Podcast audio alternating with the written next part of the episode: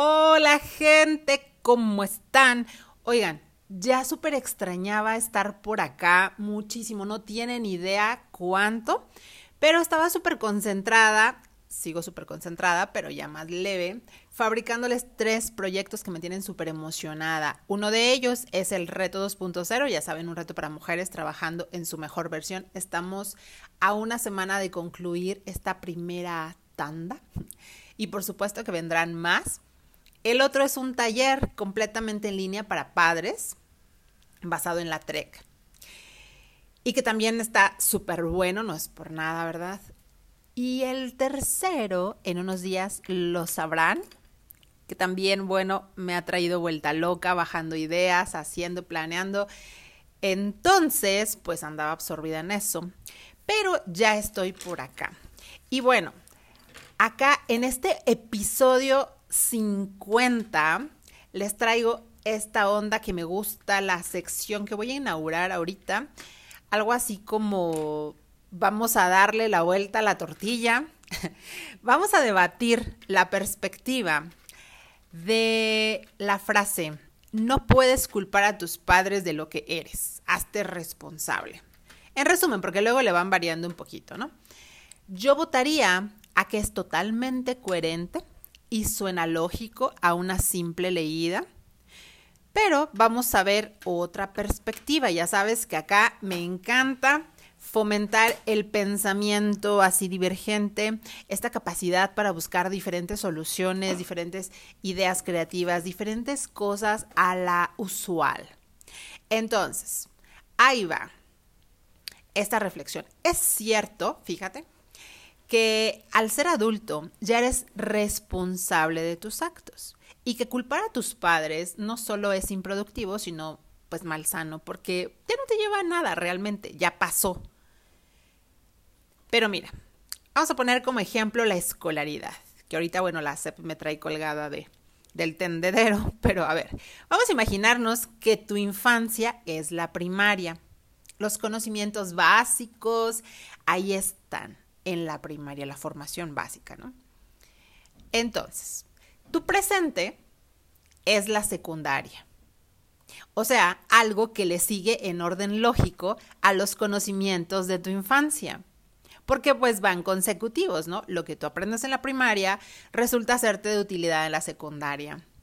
Entonces, el cómo reaccionas tú ahora tiene mucho que ver con esos conocimientos previos. Lo cierto es que te guste o no, las materias que te enseñan en esos niveles, pues ni modo, es un requisito si tú quieres en algún momento estudiar la universidad. Así que básicamente no tienes opción, todos pasamos por la primaria, secundaria y etcétera. Entonces, fíjate aquí lo, lo cruel y lo triste de la situación. He visto a muchos adultos decirse, es que no soy constante, es que me cuesta mucho hacer amigos, es que siempre me boicoteo, es que por más que quiera no lo logro y lo intento y lo intento y siempre fracaso. Y discúlpame, pero eso se aprende en la infancia.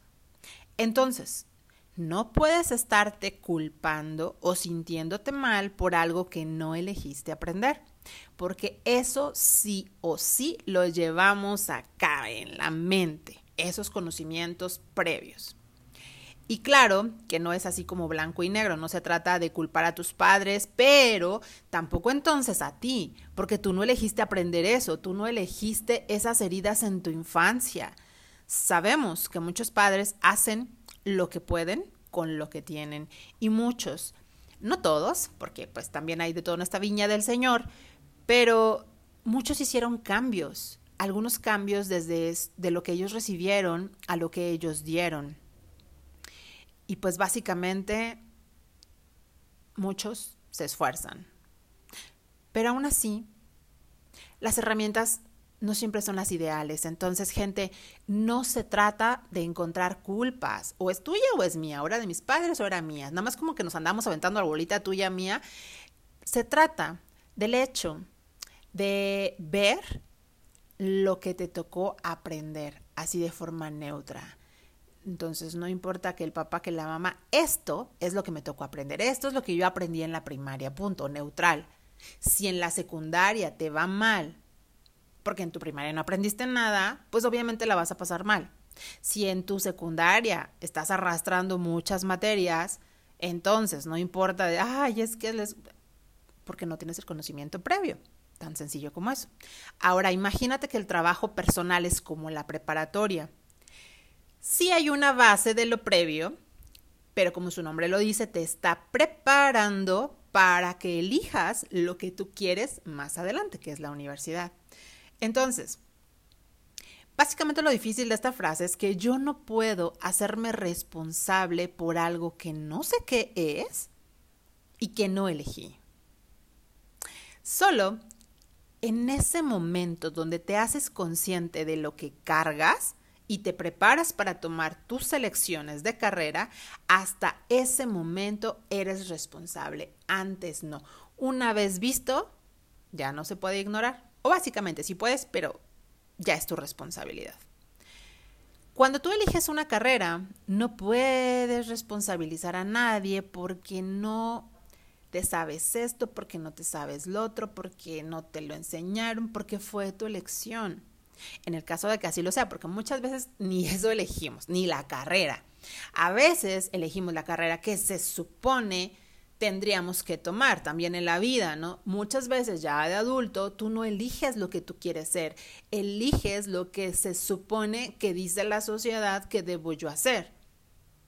Entonces eso ya está más complejo, ¿verdad? Pero bueno, en un resumen, mi opinión es que no puedes hacerte responsable de algo que tú no elegiste aprender, pero sí es tu responsabilidad en algún momento de tu vida checar lo que traes, sobre todo si se te está dificultando algo que, vamos, a la mayoría se nos dificulta, muchas cosas. Es solo recordar que no siempre tiene que ver contigo sino con algo que se te dificulta por la cuestión de aprendizaje. Si nunca has visto los números en tu vida, ¿de dónde sacas que es mala autoestima no saber sumar? Tan fácil y tan sencillo como eso. Ya sé que muchas personas me dicen, ay, es que haces que parezca sencillo. Pues es que no es que lo sea, pero la lógica de la explicación así funciona. Entonces, que es que no puedes llegar a la meta, que es que no sé qué, es porque muchos no tenemos el conocimiento previo, pero afortunadamente, ahora que te estás dando cuenta de que no lo estás pudiendo hacer, que algo pasa, que no sé qué pasa, pero ahí no está, lo que yo quiero que esté, entonces ahí es donde te haces consciente y te haces responsable, sin culpar, solo decir, ok, me falta esto, quiero aprender esto porque me es necesario para esto otro que yo quiero lograr. Y entonces te dedicas, ahora que estás en la preparatoria y en todo ese trabajo personal, a aprenderlo, a aprender eso que tú quieres y eliges ser más adelante en la universidad. Y bueno, esto ya lo traía pensado desde hace mucho, la verdad saben que me encantan los ejemplos para mm, que sea más sencillo aterrizar todas estas cuestiones que pasan en nuestra cabeza psicológicas y así. Solo quiero darte ese mensaje que recuerdes que autoestima y autoeficacia no son lo mismo.